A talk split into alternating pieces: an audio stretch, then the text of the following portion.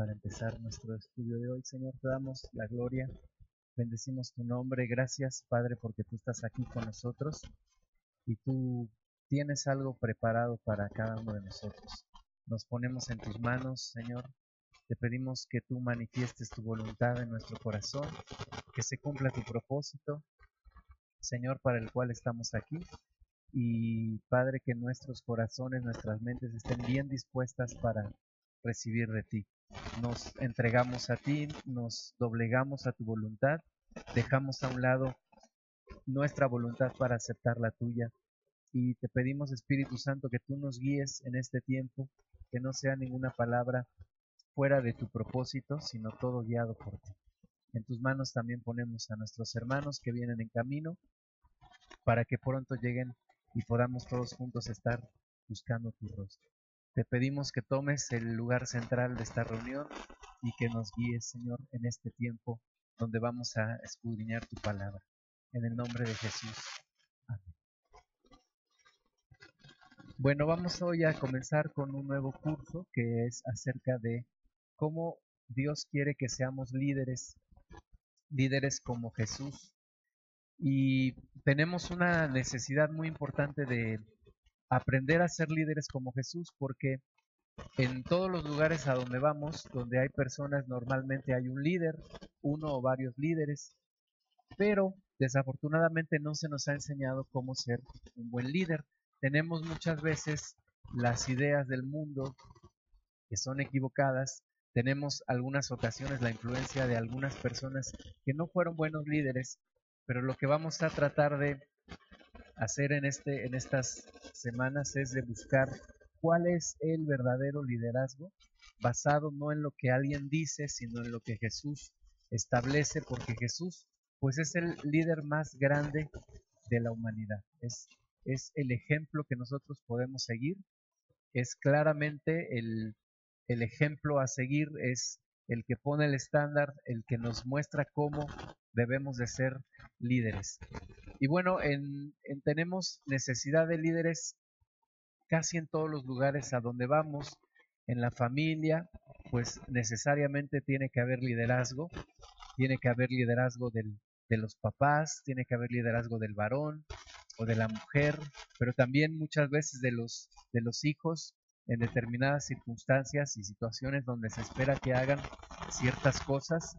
Tenemos necesidad de líderes en la sociedad, es claro en toda la sociedad pues hay una necesidad de líderes en el gobierno, en las empresas, en las escuelas, en los equipos deportivos, ¿verdad? Casi en, en todo lugar donde vemos que hay personas, se necesita un líder o alguien que tome liderazgo. Y muchas veces, como decía hace un momento, lo, lo tomamos pero de manera incorrecta. Ezequiel capítulo 22, versículo 30 dice, busca entre ellos hombre que hiciese vallado y que se pusiese en la brecha delante de mí a favor de la tierra para que yo no la destruyese y no lo hallé. Dios está diciendo que buscó a alguien que se pusiese a interceder que se pusiese en la brecha a favor de la humanidad para que Él no destruyese la tierra, dice, pero que no halló a nadie. Y eso nos habla que muchas veces nosotros rehuimos a la responsabilidad que tenemos de hacer algo, rehuimos a la responsabilidad de levantarnos como líderes y estamos esperando que alguien lo haga, estamos esperando que alguien se levante, que alguien tome liderazgo, que alguien haga lo que nosotros debemos de hacer y finalmente nadie lo toma. Y es triste cuando lo que alguno de nosotros podía haber hecho, finalmente nadie lo hace y hay un vacío de liderazgo, hay un vacío de responsabilidad de lo que nosotros podríamos habernos levantado y podríamos haber tenido la iniciativa para, para hacerlo. La Biblia nos habla en diversas citas acerca de esa falta de liderazgo, acerca de esa falta de compromiso, Finalmente, una de las palabras que podemos asociar con la palabra liderazgo es compromiso. La, persona que ejerce un liderazgo es una persona comprometida, es una persona que siempre está involucrada, es una persona que siempre está buscando cumplir con su responsabilidad y ayudar que otros también cumplan con su responsabilidad. En Lucas capítulo 10, versículo 2, el Señor Jesús les decía a sus discípulos, la, la la verdad es mucha, mas los obreros pocos, por tanto rogad al Señor de la mies que envíe obreros a su mies. Es decir, hay muchas cosas que hacer en la iglesia, sin embargo hay pocos que se atrevan a hacerlo. Hay pocos que toman la iniciativa porque lo más cómodo es no hacer nada, lo más cómodo es seguir, lo más cómodo es esperar a que alguien se levante y alguien lo haga. Pero alguien que dice, no, yo lo voy a hacer, yo voy a comprometerme con el Señor, yo tengo que tomar mi lugar en la iglesia, yo tengo que ayudar a otros a que también tomen su lugar. Eso se llama liderazgo. Y eso es lo que queremos despertar en nosotros. Liderazgo tiene que ver también con iniciativa, tiene que ver con levantarse, romper la pasividad, terminar con la parálisis y empezar a hacer algo. Jesús ora y nos pide a nosotros que oremos para que más personas se levanten como obreros de la mies del Señor, para que el Señor envíe más obreros a su mies. Y finalmente sabemos que Dios no nos enviará si nosotros no estamos de acuerdo en su llamado. Si nosotros decimos no, pues entonces Dios no puede quebrantar nuestra voluntad. Se requiere de nuestra voluntad para que nosotros podamos hacer el propósito de Dios. Es una cuestión entre dos, entre Dios y el hombre, la mujer, que acepta el llamado y que dice yo voy a hacerlo. Entonces, liderazgo tiene que ver con romper la pasividad, tiene que ver con dejar de hacer las cosas como hasta ahora se estaban haciendo cuando decimos, es que siempre se ha hecho así, es que así siempre se ha hecho, es que, ¿por qué no cambias? No, pues es que siempre lo hemos hecho así. ¿no? El, el líder tiene que pensar cuál es la mejor forma de hacerlo y por qué no estamos llegando al resultado y qué pudiéramos hacer de manera diferente. Hay mucho que hacer, pero hay pocos que lo quieren hacer. Hay pocos obreros, pero hay mucha mies. Ahora, el término líder, pues no es más que, en términos de Jesús, no es más que ser un siervo o un obrero. Muchas veces decimos, bueno, soy líder, pero no es una, un atributo para presumir, no es un título para presumirlo, para sentirme más. La Biblia nos habla de obreros. Y finalmente es, es eso, en Cristo un, un líder es un obrero que toma su lugar, que se prepara, que toma el llamado y que ayuda a que otros también lo puedan hacer. Entonces, eso es un, un líder, un obrero, un siervo de Dios. Ahora, la iglesia como, como tal tiene, tiene un papel de liderazgo. Nosotros no podemos rehuir a ese, a ese liderazgo porque somos parte de la iglesia y como parte de la iglesia tenemos ese llamado. La iglesia está llamada para ser la luz del mundo. Vamos a leer, si buscan por favor en sus Biblias, Mateo 5, 14. Mateo 5, 14.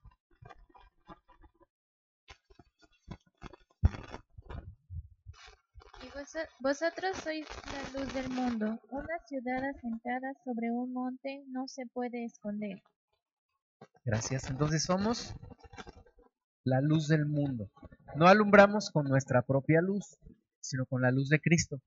Pero tenemos un llamado a ser la luz del mundo, tenemos un llamado a no ser como los demás, que finalmente es una cuestión de liderazgo. Tenemos un llamado a ser diferentes a los demás, a ser la luz en medio de un mundo que está en tinieblas. Mateo capítulo 5, versículo 13. Y se enciende una luz que se pone, se pone debajo de ni se enciende una luz y se pone debajo de un almud, sino sobre el candelero y alumbra a todos los que están en casa. Somos también la sal de la tierra. La Biblia dice que, que una que, que la sal pues es para eso, ¿verdad? Para darle sabor, para darle ese, ese sazón a la comida.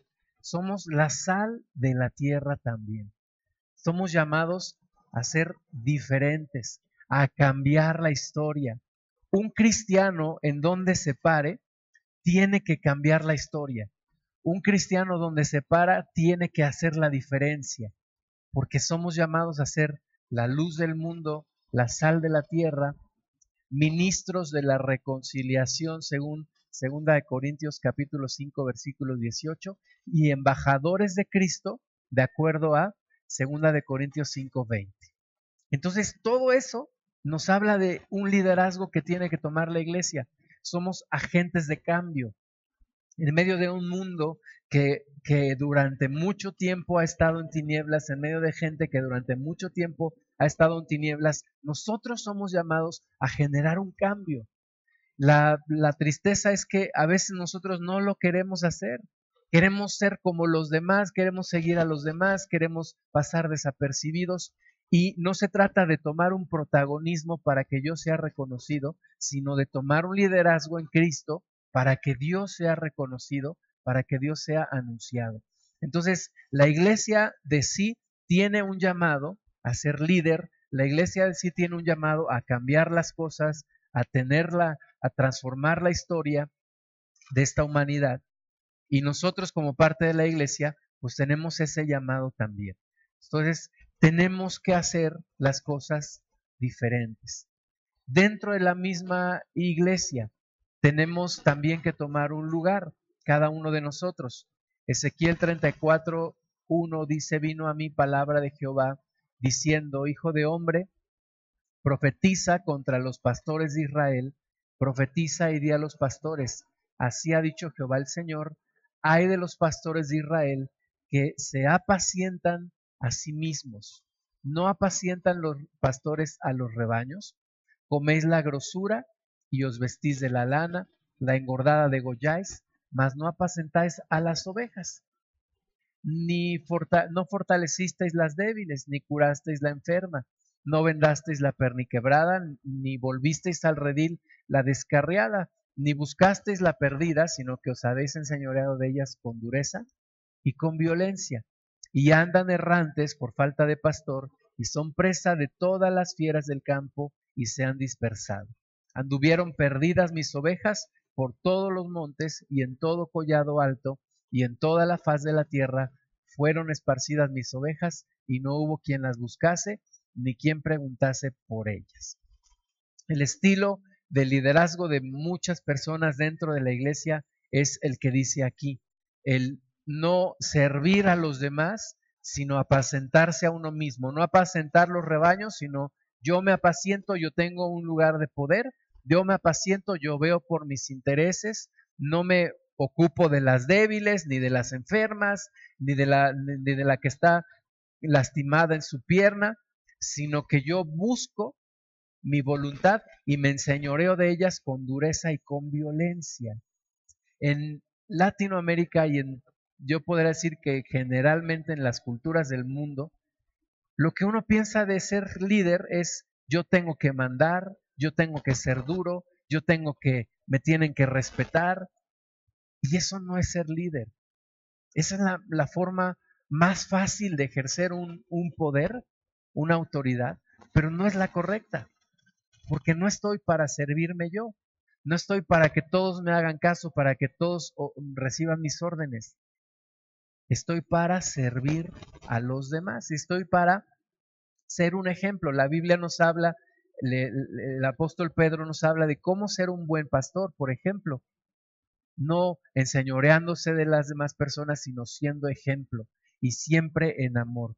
Entonces, tenemos muchos, muchos casos de mal liderazgo alrededor nuestro, en donde quiera que nos paremos, en la empresa, pero también en la iglesia, en el gobierno, en la sociedad. Y lo que Dios quiere es que aprendamos a ser verdaderos líderes, porque cuando no lo somos, sufre, sufre la gente, sufren las demás personas. Si es en la iglesia, lo padece la iglesia, lo padecen los hermanos y finalmente no es lo que Dios quiere. Entonces necesitamos aprender a ser buenos líderes. Los errores de dirección o de liderazgo no siempre se cometen con una mala intención. Es decir, no siempre yo digo, voy a hacer esto para causarles un mal a todos los que están a mi alrededor. ¿No? A veces no son por, por una mala intención, a veces son por una falta de preparación. Pero en ambos casos el error tiene consecuencias. Cuando yo dirijo mal a una persona, cuando yo lidereo mal a un grupo de personas, por error mío, por ignorancia o con una mala intención, siempre hay consecuencias. Y la gente lo sufre, la gente lo padece, lo vemos alrededor nuestro, en cualquier lugar que tú puedas pensar. Y yo ahorita seguro que tú puedes traer a tu mente cuatro líderes que han sido de mala influencia. nos quejamos de nuestros gobernantes, nos quejamos de nuestros jefes, nos quejamos de todo mundo. Y es que hay una falta de preparación, hay una falta de verdaderamente tener un buen corazón para ser un siervo líder. Nos gusta tener el poder, pero no sabemos qué hacer con él. No es para nuestro beneficio, es para servir a los demás. Y eso es lo que Jesús trató de enseñar y enseñó y finalmente le quedó claro a sus discípulos y es lo que ahora nosotros debemos aprender. ¿Cómo puedo ser un buen líder? Jesús dijo, Mateo 5:12, dejadlos, son ciegos, guías de ciegos, y si el ciego guiare al ciego, ambos caerán en el hoyo. Si un ciego guía a otro ciego, si mis inseguridades me hacen guiar a otra persona, si mi ignorancia, con mi ignorancia guío a otras personas, pues lo más seguro es que los lleve a ese hoyo, a ese lugar incorrecto. No puedo yo tener un buen liderazgo si yo mismo soy ciego, pues ¿a dónde lo voy a llevar? Al mismo lugar de la ceguera. Pero si me preparo, si dejo que Dios sane mi corazón, si tengo un buen corazón por Dios, entonces puedo guiar a las personas a un buen lugar y desarrollarlas. Algunas personas dicen, bueno, es que ser líder se nace con ello. Y siempre hay una discusión, ¿no? ¿Se nace o se hace el líder? Bueno, si nosotros creyésemos que el líder nace, pues entonces no estaríamos aquí, ¿verdad? Porque si, si nacimos líderes, pues ya, qué bueno. Y si no, pues ya no tendría remedio.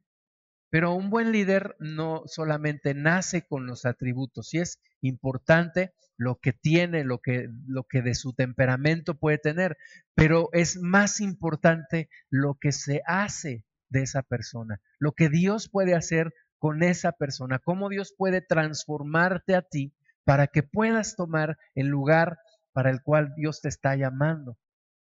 Dios quiere transformarte para que seas la persona idónea para el llamado.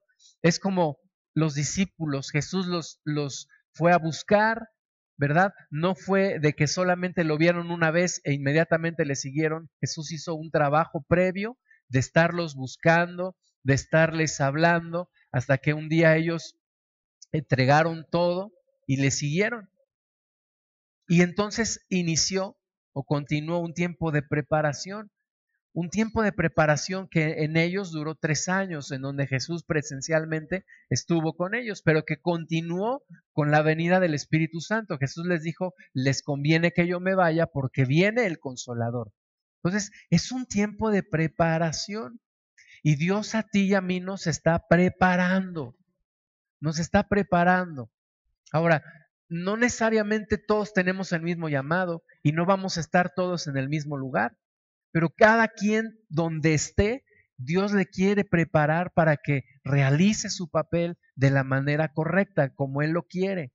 No para que estés maltratando a la gente, no para que estés ejerciendo tu poder de una manera autoritaria, no para que estés gritándole a todo mundo, sino para que transmitas el amor de Dios, desarrolles a las personas, enseñes a las personas, les instruyas, les aconsejes, puedas tener empatía con ellos, puedas verdaderamente ser las manos del Señor Jesús curando las heridas. Es importante que entendamos el sentir del Señor Jesucristo cuando una persona empieza a ser prepotente, déspota, inalcanzable, entonces ya no cumple con el papel que el Señor Jesús quiere que cumpla, porque Jesús no era así. No es eso lo que Dios quiere. Ya sea que estés liderando un grupo en tu trabajo o en la comunidad o un grupo de estudio o en la iglesia o donde estés, tienes que transmitir lo que Jesús quiere que transmitas. Y para eso se requiere preparación. Preparación que implica conocimiento, pero preparación que también implica una sanidad interior.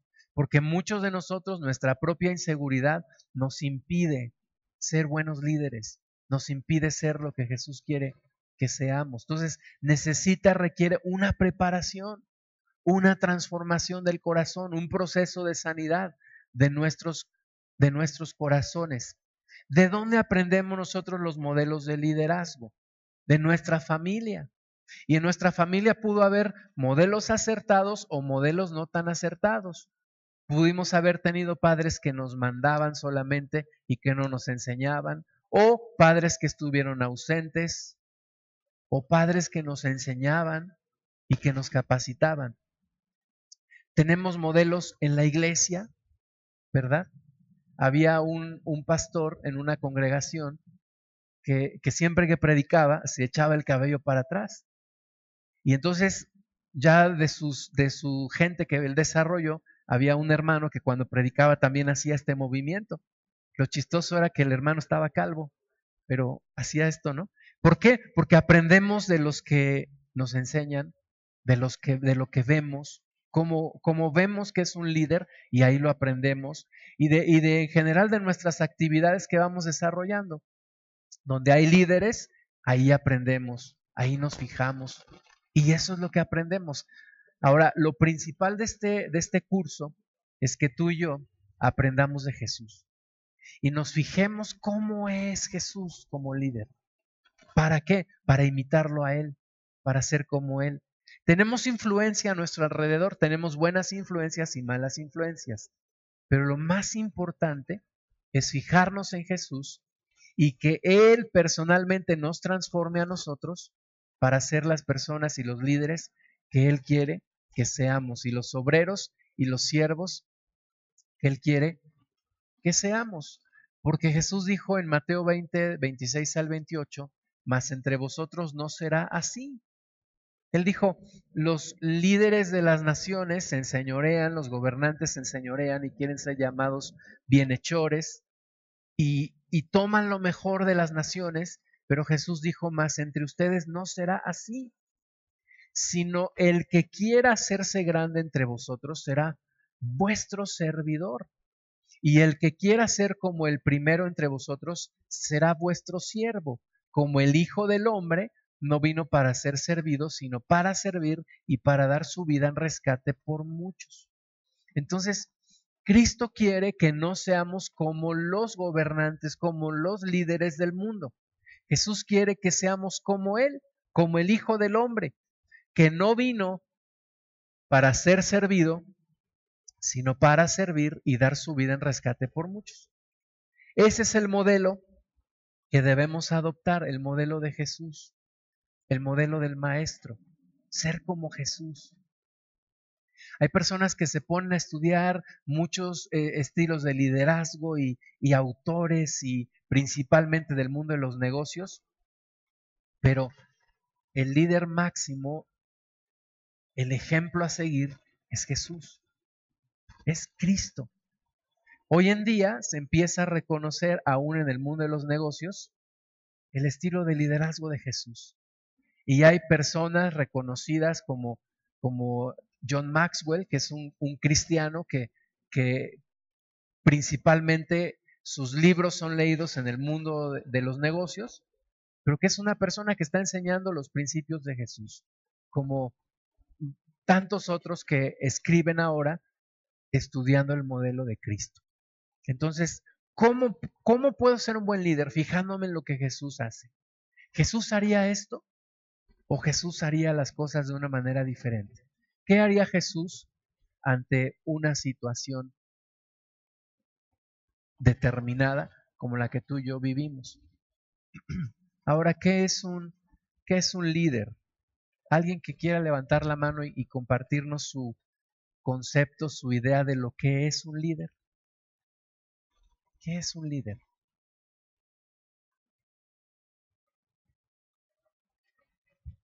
Que dirige una manada. Si hablamos de animales, sí, ¿verdad? Dirige una manada, es, es un líder. Todos lo siguen. Había un, una, un granjero que estaba cuidando sus vacas y se, se, desesperaba porque de repente se salían todas. Entonces él, él se fijó que había una que era la que primero salía y todos la seguían a él. Entonces, su trabajo ya no era controlar a todas, su trabajo era controlar a esa vaca que era el líder. Entonces, efectivamente vemos liderazgo en los animales. ¿Qué más? ¿Qué es un líder para ustedes?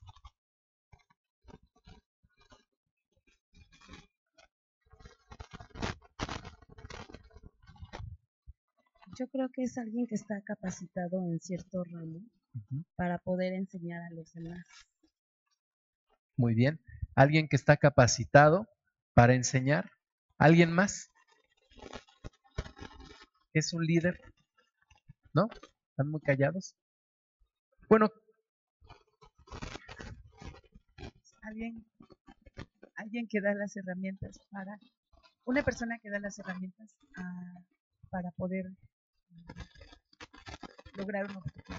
Muy bien cada uno de nosotros tiene un concepto de lo que es ser un líder, ¿no? Y hay muchísimas definiciones y hay muchísimos conceptos. A mí me gusta uno que es muy sencillo y que involucra dos, dos temas. El primero, un líder es alguien que es capaz de generar una visión. Es capaz de generar una visión, es decir, es capaz de imaginar un futuro diferente es capaz de decir, oye, estamos de esta forma, pero pudiéramos estar de esta otra. Genera una visión. En nuestro caso, ¿de dónde viene esa visión? De Dios. ¿Verdad? Nosotros decimos, bueno, estamos viviendo así, pero, pero el, el, futuro puede ser diferente. Y ahí es cuando tú, cuando le hablas a una persona, le dices, mira, tú vives de esta forma, estás arrastrando una miserable existencia, pero tú pudieras vivir de esta otra forma. Pudieras vivir sin enfermedades, pudieras vivir sin tanta confusión en tu mente, pudieras vivir sin tanto rencor, sin tanto resentimiento, sin tanto pleito. Estoy generando una visión, estoy imaginando un futuro, estoy eligiendo un futuro. Entonces, un líder es aquel que genera una visión, una visión que es buena para todos, no nada más para el líder, la visión tiene que ser buena para todos. Tú quieres que, que, que, la gente siga esa visión, pues primero la visión tiene que ser buena para todos, no solo para ti. Y el segundo, segunda característica de un líder es que pone los medios para alcanzar. Genera la visión y organiza todo y pone los medios para alcanzar esa visión. Y en poner los medios involucra capacitar a la gente, involucra motivar a las personas, involucra delegar, poner los procesos, poner los medios, poner las organizaciones, poner los pasos para alcanzar esa visión. ¿Verdad? Sin la segunda característica, es decir, si el líder solamente genera la visión, sería un soñador. Pero si nos olvidamos de la primera característica, es decir, si el líder solamente pusiera los medios para alcanzar algo, sería solamente un activista. El líder imagina la visión y luego pone los medios para alcanzar esa visión. Y piensa en Jesús. Piensa en Jesús. Jesús hizo eso. Generó una visión. Le enseñó a los hombres que podría haber una forma diferente de vivir. Nos enseñó a la humanidad que hay una forma diferente de vivir. Nos dijo, ustedes no tienen que seguir viviendo la misma manera en la que han estado viviendo. Y nos, y nos enseñó una visión y nos enseñó un futuro diferente a nuestro presente. Y nos enamoró esa visión. Pero también puso los medios para alcanzar esa visión. Desde morir en la cruz, desde preparar a, a, a 12, que de esos 12, bueno, uno sabemos que se suicidó, pero los otros 11 se encargaron de echar a andar la visión de Jesús. Y nosotros ahora, dos mil años después, seguimos metidos en la misma visión de Jesús. Entonces, ese es un líder, es eso. Genera la visión y pone los medios para alcanzarla. Lucas 14, 28. Pregunta el maestro, dice, porque ¿quién de vosotros queriendo edificar una torre no se sienta primero y calcula los gastos a ver si tiene lo que necesita para acabarla? Allí está la, la visión en este, en este ejemplo, es esa torre que quieres edificar, ¿no? ¿Cuál es la torre que quieres edificar? Bueno, ya la, ya la viste, ya la generaste en tu mente, en tu corazón. Ahora, tienes que ver si tienes todo para alcanzar a edificarla. Dice, no sea que después que haya puesto el cimiento y no pueda acabarla, todos los que lo vean comiencen a hacer burla de él, diciendo, este hombre comenzó a edificar y no pudo acabar. ¿O qué rey al marchar a la guerra contra otro rey no se sienta primero y considera si puede hacer frente con diez mil al que viene contra él con veinte mil. Y si no puede, cuando el otro está todavía lejos, le envía una embajada y le pide condiciones de paz. Entonces, ahí está la, la, la, visión. En el primer caso es una torre a edificar, en el segundo caso es una guerra que hay que enfrentar. Ahí está la visión. Y luego los medios oye, pues, ¿qué necesito para edificar la torre? ¿O qué necesito para ir en contra de ese ejército? Tengo que poner los medios para alcanzar eso. Y, y en eso se nos va toda la vida. Tenemos que tener visión, tenemos que tener grandes sueños y tenemos que prepararnos para alcanzarlos y para involucrar a otras personas en ello. Es, es, el liderazgo es una combinación entre el corto y el largo plazo. Tienes que tener pasión por la visión, obsesión por la implementación. Es decir, me apasiona esa visión, me apasiona ese sueño que Dios me dio. Sí, pero todos los días tengo que avanzar hacia esa visión, porque si no, nunca se va a cumplir. Me tiene que apasionar y entonces me pongo a trabajar y me obsesiono porque suceda esa visión. Y en medio de, esa, de ese trabajo diario, me sigo enamorando de la visión de Dios. Hay veces que dice uno, bueno, ¿de dónde le salió tanta energía o tanta fuerza o, tanta dedicación a esa persona para alcanzar su sueño? Pues es que te enamoras de la visión que Dios te da y en medio de esa implementación, te vas apasionando más por ese sueño, por esa visión. Entonces tiene que ser una cuestión entre el largo y el, y el corto plazo. Ahora, normalmente nosotros decimos, bueno, un líder es alguien que alguien lo puso allí, alguien lo nombró, tiene un título. Ese liderazgo se llama liderazgo formal. ¿no? Alguien te nombró, alguien dijo, ahora tú vas a estar a cargo, ahora tú vas a ser el líder, ahora tú vas a estar organizando. Pero ese, ese liderazgo muchas veces no funciona, porque normalmente esa persona dice, bueno, pues yo ahora voy a hacer esto, quiero que todos me obedezcan, vamos a hacer así y yo tengo la última palabra y todo lo que tú vas a hacer me tienes que consultar a mí. Pero hay otro que se llama informal, que es más difícil, y ese se gana. Ese liderazgo se gana. Ese liderazgo se demuestra. Si puede ser que ya te dieron el, el, el título formal, pero te tienes que ganar el liderazgo.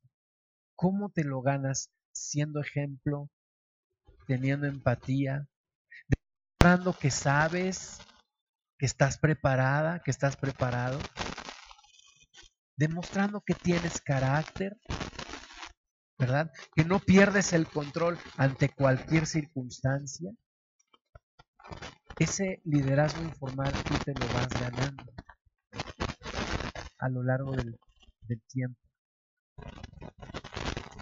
Margaret Thatcher, esta mujer que se le conoció como la Dama de Hierro, fue primer ministro de Inglaterra en un momento difícil para ese país. Decía, ser como ser líder es ser como una dama. Dice, si necesitas decir que lo eres, realmente no lo eres. Una dama no necesita decir que es una dama, es se nota. Y un líder lo mismo.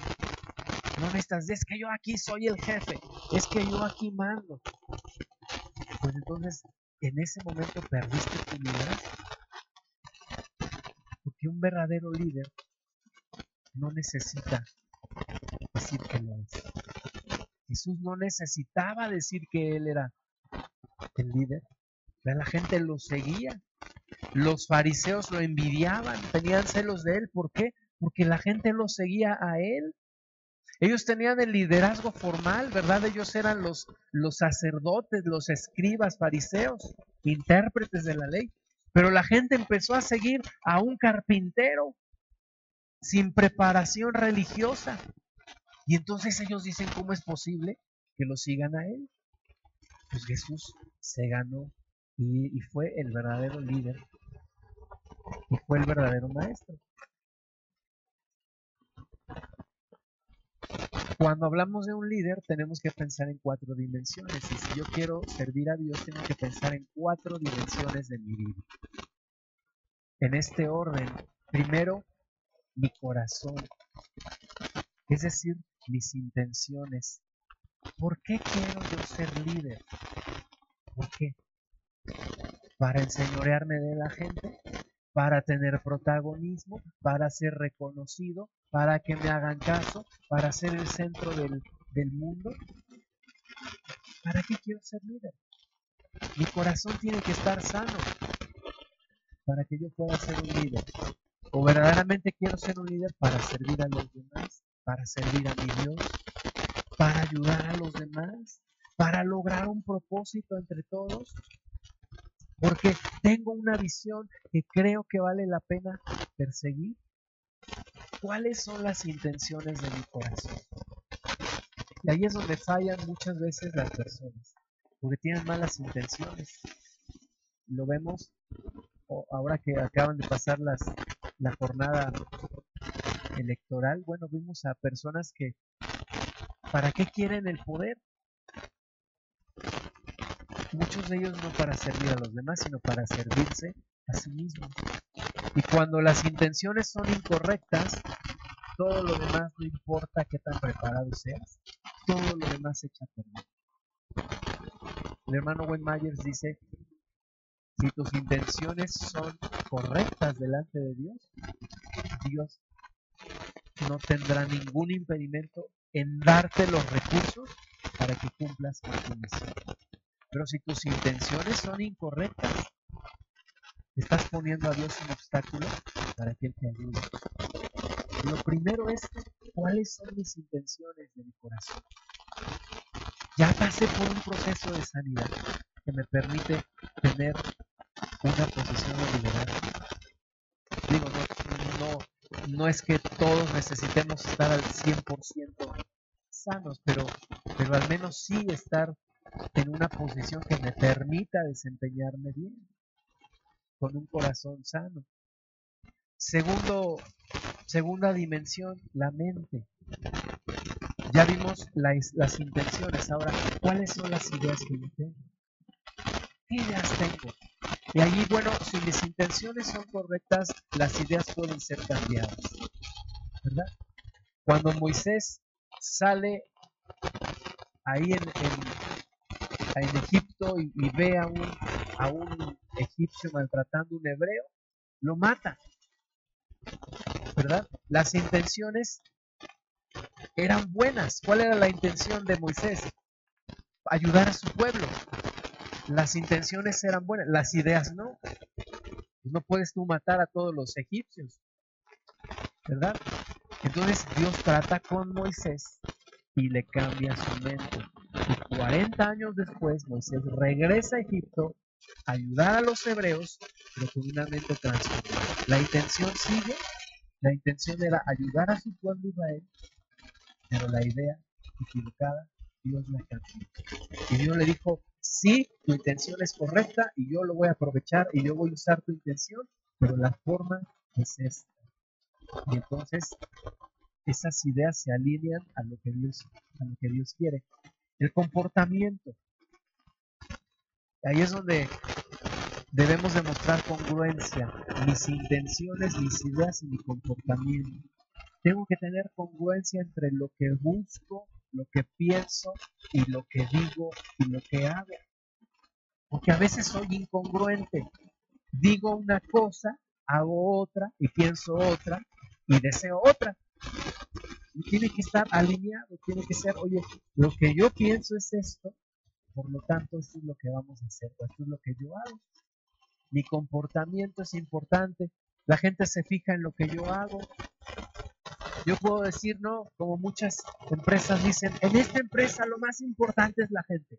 Y llego y no saludo a nadie y cuando le empiezo a gritar a todos, pues veces se llama incongruencia entre mis intenciones, mis ideas y mi comportamiento. Y cuarto punto, los hábitos. Los hábitos son poderosos porque te aseguran que vas a llegar a tu objetivo. Y tú tienes los hábitos correctos que te van a, llevar hacia tu objetivo. Solo es cuestión de tiempo. ¿Qué hábitos puede desarrollar un líder? Oye, saludar, cuando llega a saludarlos a todos de mano. Oye, cuando aprovechar tu tiempo para estar leyendo, estudiar, aprender siempre, leer, decir, cada año tengo que leer al menos una vez la Biblia, cada año tengo que leer al menos cuatro libros, cada año tengo que aprender más, son hábitos, el hábito de la oración, no importa lo que suceda, siempre tengo que orar. No puede pasar un día sin que ore. No puede pasar un día sin que lea la Biblia. Son hábitos que te llevan de lo ordinario a lo extraordinario, porque te enrutan y no te dejan salirte de tu camino. Entonces, un líder tiene hábitos, hábitos importantes. Yo tuve un, un jefe que hasta el día de hoy conservo, gracias a Dios, su amistad y cómo me, me llamaba la atención que siempre llegaba temprano, siempre llegaba temprano. A veces nos íbamos bien tarde y yo decía, ahora sí va a llegar tarde. Y no, siempre temprano, siempre temprano, siempre con su traje, siempre con la mejor actitud. Esos son hábitos, hábitos que cambian las cosas. Entonces tiene que haber hábitos. Jesús, les decía, es nuestro nuestro modelo a seguir. Jesús es el líder por excelencia, líder de la humanidad. Transformó la humanidad. Es un parteaguas en la historia de la humanidad. Y hoy en día la historia de la humanidad se divide antes de Cristo y después de Cristo. Por un hombre. Un hombre que no ocupó un cargo público, que no escribió un libro, que no viajó más allá de 100, 150 kilómetros a la redonda donde nació. Pero un hombre que transformó el mundo. Jesús tuvo una visión. Y esa visión fue buena no solamente para él, sino para toda la humanidad. Y esa visión nos incluyó a ti y a mí. Tuvo una visión y la visión fue rescatar a la humanidad de la perdición. Una visión tan grande que no puede haber otra visión más grande que la de Jesús.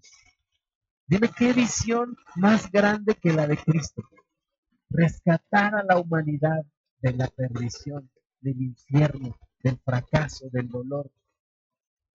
Una visión, una visión tan grande de nuestro maestro. Construyó un equipo, un equipo que estaba dispuesto a trabajar sin que le pagaran dinero, y que estuvieron dispuestos a dar su vida por Jesús.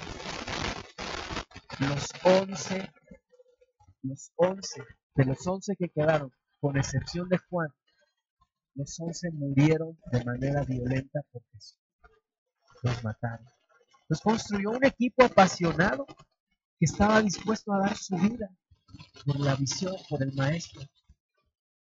Ayudó a los demás a encontrar su propósito, Jesús no usa a las personas y a veces nosotros equivocadamente decimos, Señor, úsame. Te digo por qué Jesús no usa a las personas. Porque normalmente siempre hay un propósito para ti.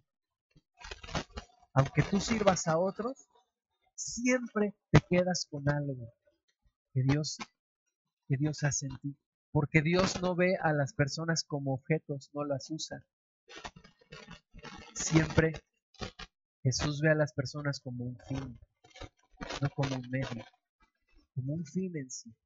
Pues Jesús ayudó a tanta gente y sigue ayudándonos a nosotros a encontrar nuestro propósito. Jesús dirigió un gran cambio. Una humanidad que estaba destinada al fracaso, Jesús la redirige y, y hace un gran cambio. Tuvo una estrategia, una estrategia muy sencilla, muy sencilla pero muy poderosa capacitó a, a, 12 por tres años. Esa fue su estrategia. Jesús no se enfocaba en las grandes masas que también les predicaba, pero se enfocó en 12. Bien escogidos. 12. Los transformó y luego estos transformaron el mundo. Jesús tenía sus hábitos, siempre orando, siempre en lugares desiertos, en la madrugada o en la noche, buscando a Dios. Fue un líder siervo, siempre estuvo sirviéndonos, nos dio ejemplo, desarrolló a su gente. Jesús les dijo, las obras que yo hago ustedes las harán y aún mayores. Y como decimos nosotros a veces, no, voy a contratar gente no tan buena como yo porque no quiero que me quiten mi chamba. Jesús dijo, no, las obras que yo hago ustedes las van a hacer y aún mayores. Eso es lo que yo quiero. Tuvo una total humildad. Siempre fue humilde Jesús. Nació en, una de las aldeas más pequeñas de Israel y creció hasta los 30 años en otra pequeña aldea de alrededor de 200 personas. Nació en Belén, pero se crió en Nazaret. Una persona completamente humilde. Nació en un pesebre y cuando nació no se le avisó a los grandes reyes y a los grandes sacerdotes. Solamente unos pastores que estaban allí velando se les avisó y a unos magos que venían de Oriente. Y cuando nació no se le vistió con ropas reales, sino que se le pusieron pañales y se le acostaron. Una persona totalmente humilde. Y cuando entró en Jerusalén, entró montado en un Un hombre humilde, pero su poder no estaba, por supuesto, en una grandeza mal entendida sino de un poder, de una visión y, una fuerza interior y en que Dios estaba con él. Y tuvo una voluntad inquebrantable. Inquebrantable. A los 12 años Jesús ya tenía una visión de su vida. Pregunta a un niño de 12 años, ¿qué quiere ser de grande? ¿Quiere ser hermano? Jesús a los 12 ya tenía una visión. afuera de Jerusalén, fuera del muro de Jerusalén, y cerca de la entrada principal, los romanos crucificaban a los rebeldes. Y los crucificaban en ese lugar como una lección a todo el pueblo de que si se rebelaban en contra de Roma, ese iba a ser su Y entonces todos los que entraban y salían de Jerusalén veían de vez en vez alguna cruz con alguna persona colgada ahí. Y Jesús desde los 12 años tenía claro su visión y sabiendo que un día iba a quedar en una de esas cruces, nunca desvió su llamada. Aún en el momento de agonía más importante de su vida, la noche que fue entregada, le dijo, Padre, esta copa no la quiero, pero no se haga mi voluntad sino la tuya. Y fue obediente hasta la muerte inmortal. Un hombre valiente no es aquel que nunca siente miedo, es aquel que cuando siente miedo, vence el miedo. Y ese es Jesús. Un líder con una voluntad inquebrantable. Entonces, ese es, el, ese es el líder como el que yo quiero ser. Como Jesús. Y eso es lo que Dios quiere que tú seas un líder como Jesús.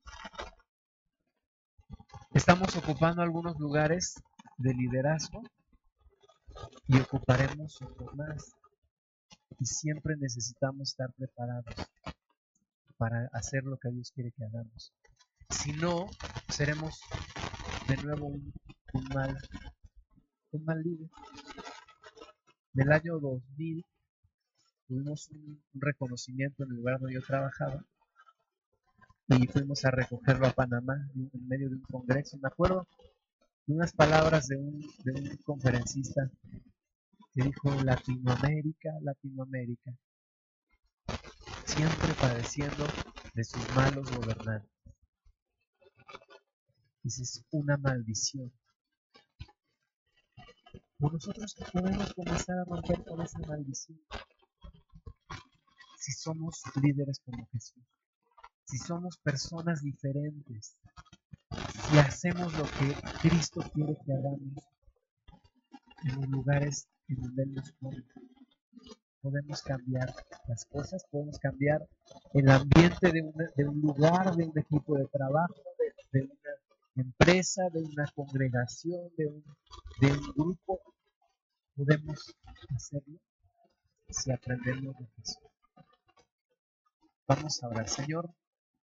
Te bendecimos, te damos la gloria y te pedimos que nos enseñes provechosamente el camino que hemos de seguir y que nos instruya, Señor, para desempeñarnos en los lugares donde tú quieres que seamos líderes, obreros, siervos. Señor, sea en la casa, sea en el trabajo, en la iglesia, con los amigos. Señor, todos tenemos un llamado para transformar la historia en ti. Todos tenemos un llamado para ser embajadores tuyos. Y todos estamos en lugares Ayúdanos a brillar ahí, Señor, donde estamos por tu luz, hacer la luz de la tierra, hacer la sal de la tierra, no con nuestras propias fuerzas y capacidades, como tú quieres. Ayúdanos, Señor, dependemos de ti. Transfórmanos, cámbianos las, el corazón primeramente, Señor, también la mente, también el comportamiento y también los hábitos para ser como tú quieres que seamos. Te damos toda la gloria a ti, Señor.